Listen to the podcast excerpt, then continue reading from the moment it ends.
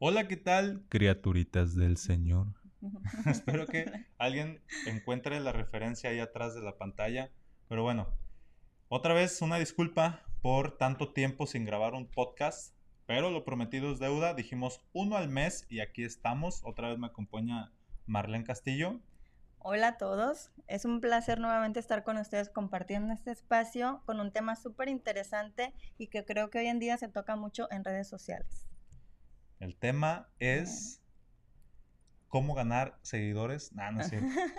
¿Qué pasa con el amor? ¿Qué onda con el amor? De aquí lo que nos han enseñado, por qué no puedes embonar con una, una persona, por qué no puedes encontrar una pareja, por qué hay tantos conflictos con las parejas pero sobre todo, cómo solucionarlo y de dónde viene.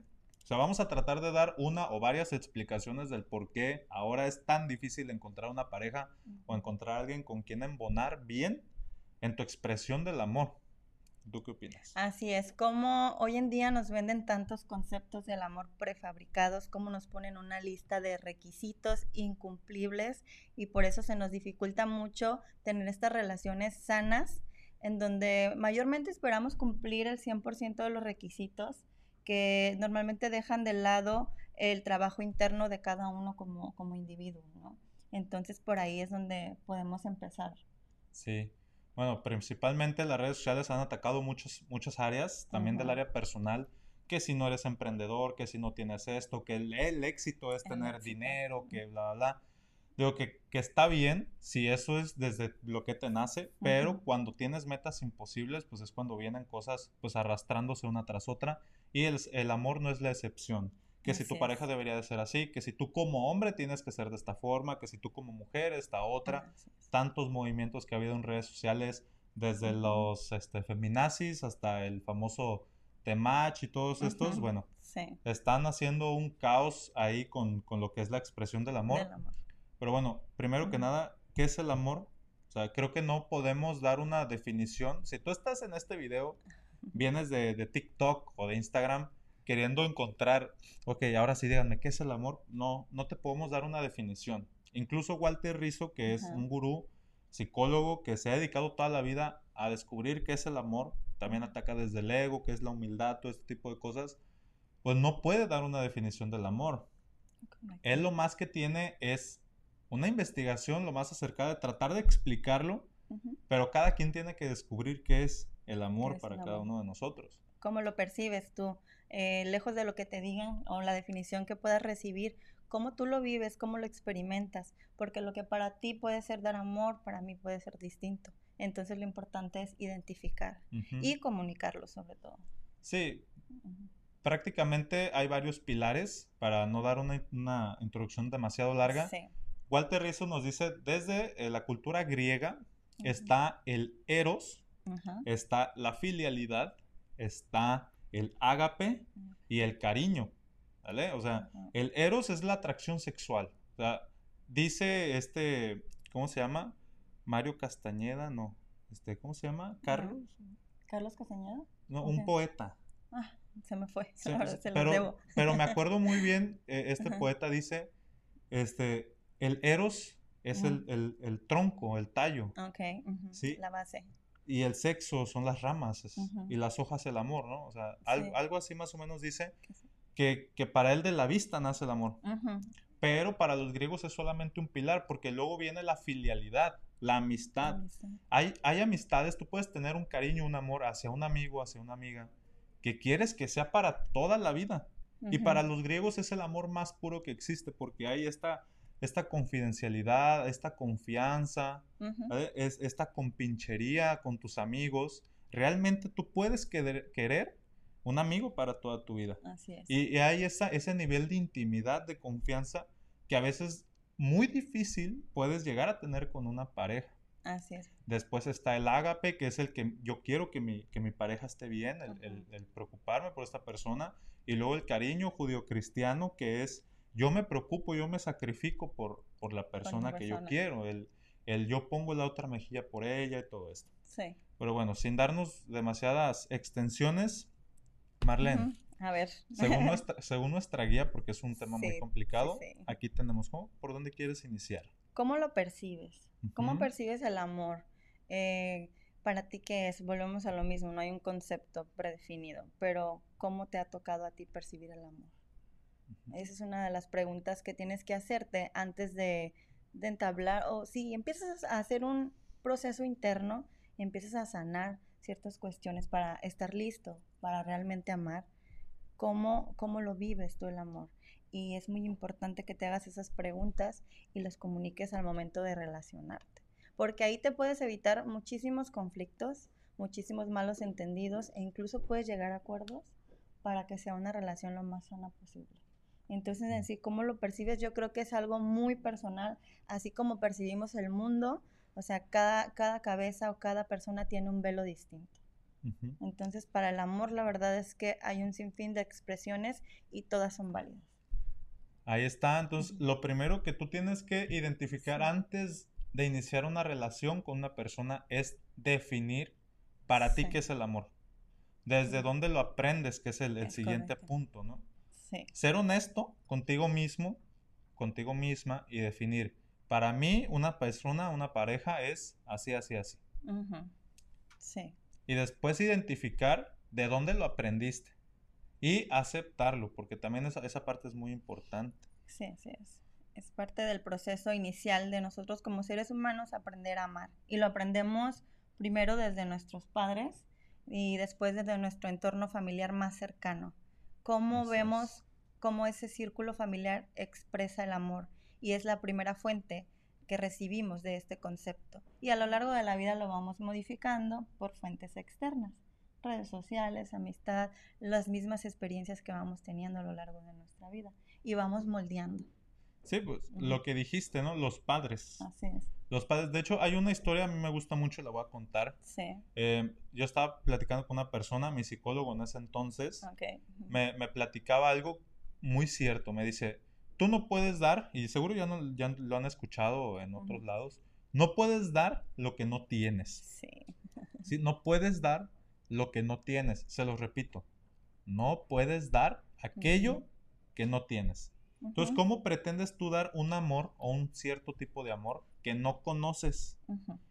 Mm, lo más común, yo por ejemplo, eh, la gente que está de, de mi camada, de nuestra camada, Sabemos que nuestros abuelos fueron criados de una forma muy diferente. Hay unos que fueron criados a golpes, a maltratos, frialdad. Entonces ellos crecen y es el amor que, enseñan a sus hijos, en este caso a nuestros padres. Mi abuelo muy frío con mi padre, ¿sí? Mi abuela muy fría con mi madre, o sea... Es una cadenita que se va haciendo, ¿no? Ajá. Y a mis padres les tocó ir al psicólogo, les tocó sanar, y escuchamos mucho esta frase de, no quiero que mi hijo pase lo que yo, lo que yo pasé. Lo que yo pasé. Entonces, en ellos recala el cambiar la, manera en la que fueron criados y la manera en la que van a criar a sus hijos. Es correcto. nos criaron. Sobre todo en tiempos, en generaciones anteriores, el amor se tenía definido como total sacrificio. ¿no? El amor es sacrificio, el amor es incondicional.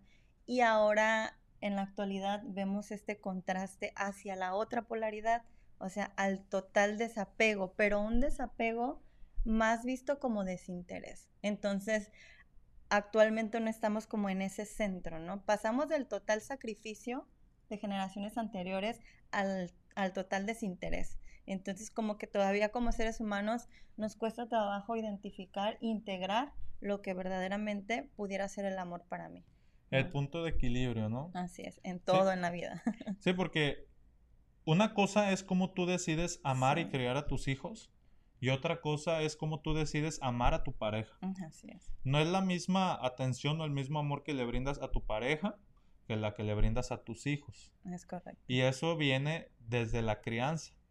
Sí, sí, si tu mamá, por ejemplo, siempre fue muy fría contigo, nunca te dio amor, nunca te dio abrazos, entonces lo más probable es que tú busques una pareja igual. Que refleje, así es. Que refleje el amor de mamá, porque siempre buscamos, y eso nos dice, ¿no? Muy claro, una mamá o un papá. Así es. Siempre buscamos en nuestra pareja a mamá o a papá.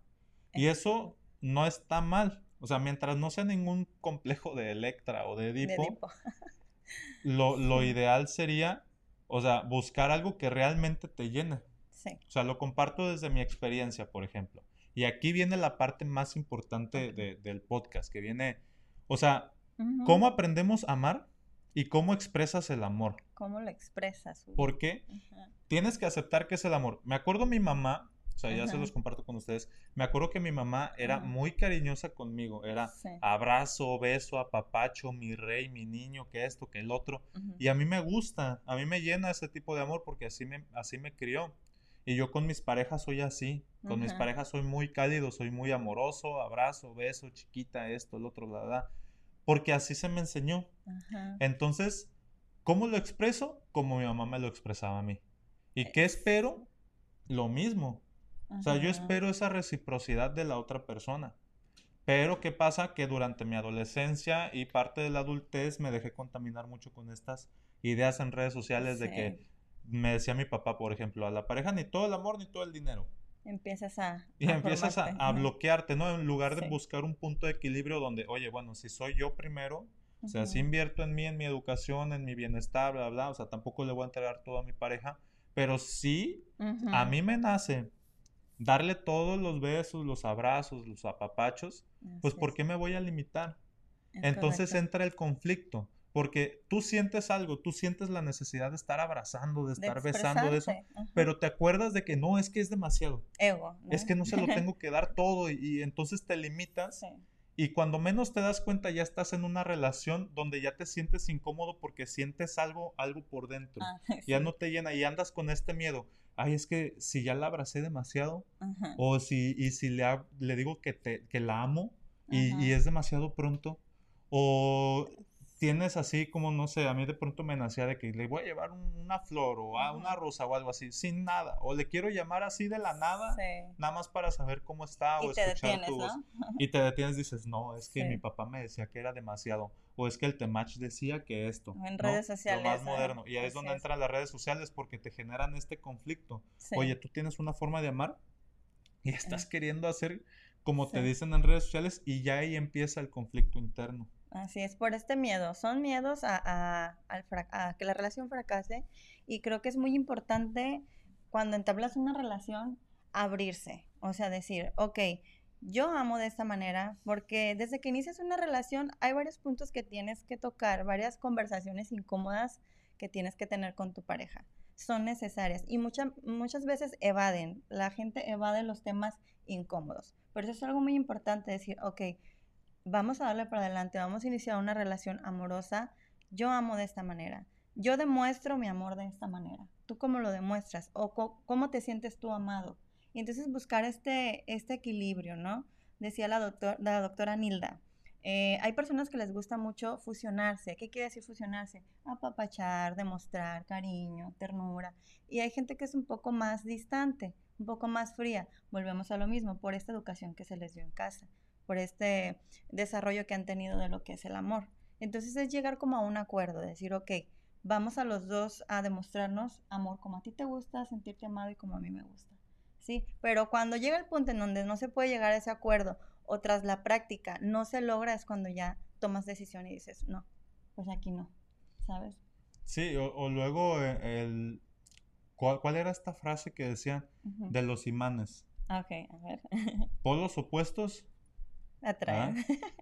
Yo estoy seguro que más de uno lo ha escuchado. Es que los polos opuestos se atraen, pero la realidad es que no. O sea, un- una persona muy cálida en su amor con una persona muy fría, lo más probable es que tarde o temprano la persona cálida sufra. Sí, ahí. Nace un sentimiento de insatisfacción. Un sentimiento de insatisfacción. Así es. O también puede ser que la persona fría se sienta muy agobiada, Sí. demasiado saturada de, de tanto Sí. amor, de, de tanto amor que no es que y el otro, pero ¿por qué no quieres que te abrace? Es que ya no me quieres. Y los Es psicólogos y las redes sociales te dicen que estás mal, que porque necesitas demasiado afecto. Sí. O la otra o les dicen también a la persona fría, es que tú estás mal porque eres demasiado fría. Cuando la realidad es que pues, simplemente no se encontraron. O sea, no tienes por qué tú cambiar tu sentido del amor. Es muchísimo más complicado querer bloquear el sentimiento de abrazar a la otra persona porque realmente te nace, nace porque ese es el amor que te dio mamá toda tu vida.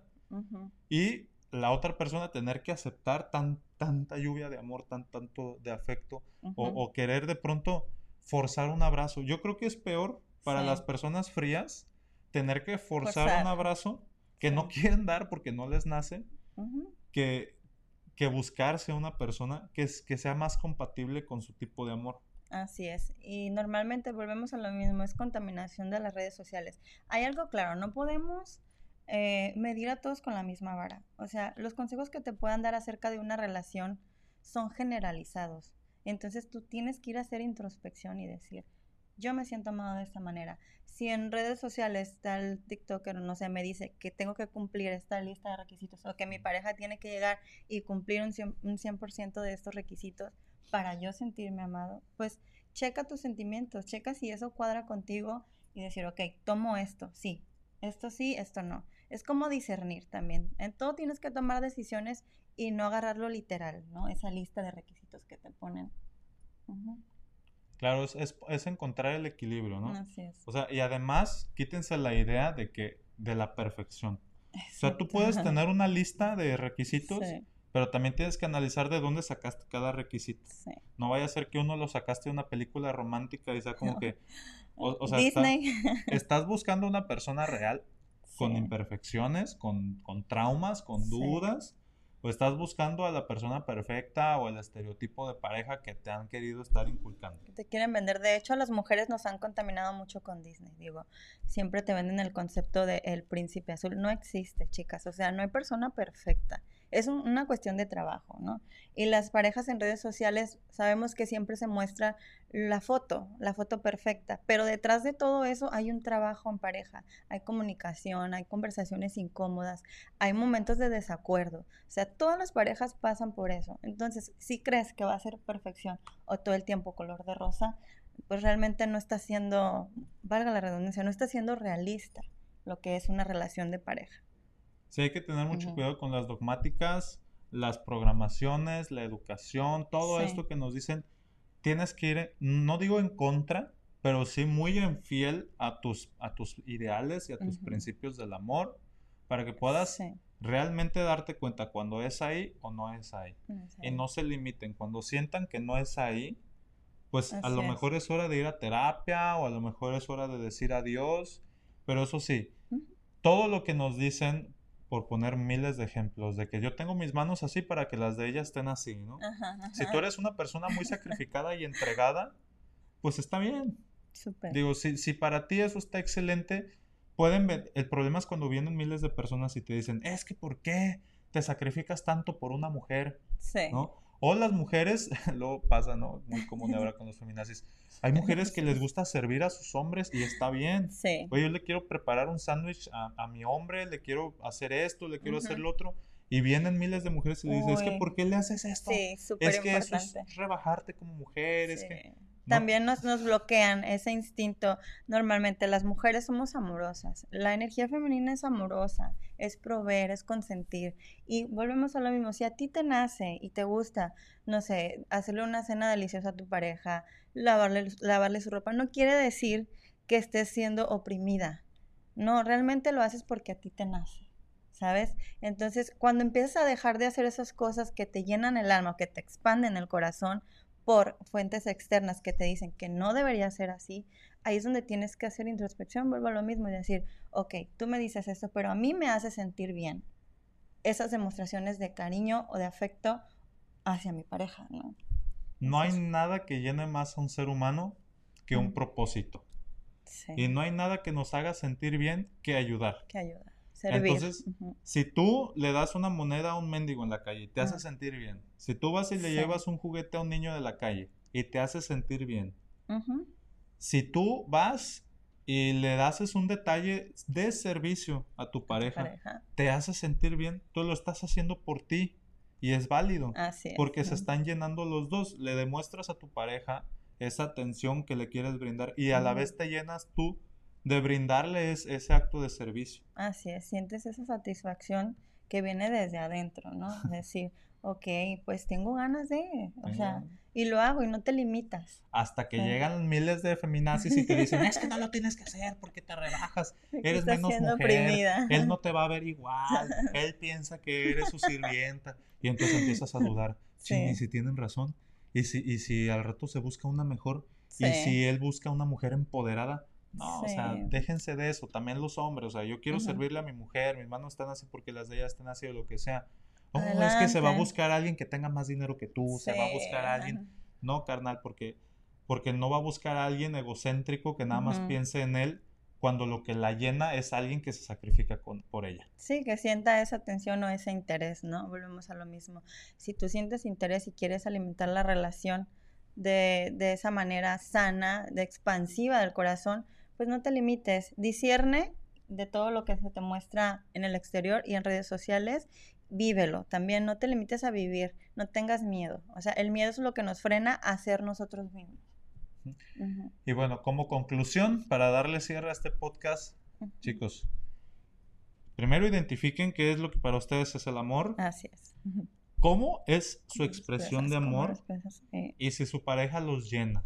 Si, si ya tienen años en relación y se dan cuenta que no y ya tienen años viviendo, fíjense si no tienen una jaula psicológica. O lejos de decir, Edgar, que los llena, es como decir, si tu pareja viene a ser un buen equipo contigo, si tu pareja ya viene llena, es como los dos vasitos, y vienen a, juntarse nada más para, para, vivir momentos grandiosos, para amarse sin ninguna barrera. Muy bien. Entonces, pues nos vemos en el siguiente episodio. Cuídense, síganos en redes sociales y es todo por hoy. Muchas gracias, Marlene. Fue un gusto estar aquí nuevamente. Por cierto, Cualquier tema que les gustaría tocar, eh, déjenos saber en los comentarios. Agradecemos todo el apoyo, los likes, compartidas, reproducciones que nos están dando en YouTube. Cada una es muy importante para nosotros porque yo siempre lo he dicho. Con una persona a la que yo llegue, yo me doy por bien servido. Sí, esperemos que esta información les sea de utilidad y pues no se tomen todo literal, disciernan, vuelvo a decirlo. Y pues aquí estamos para seguir con más temas. Bueno, nos vemos hasta luego. Chao. Adiós.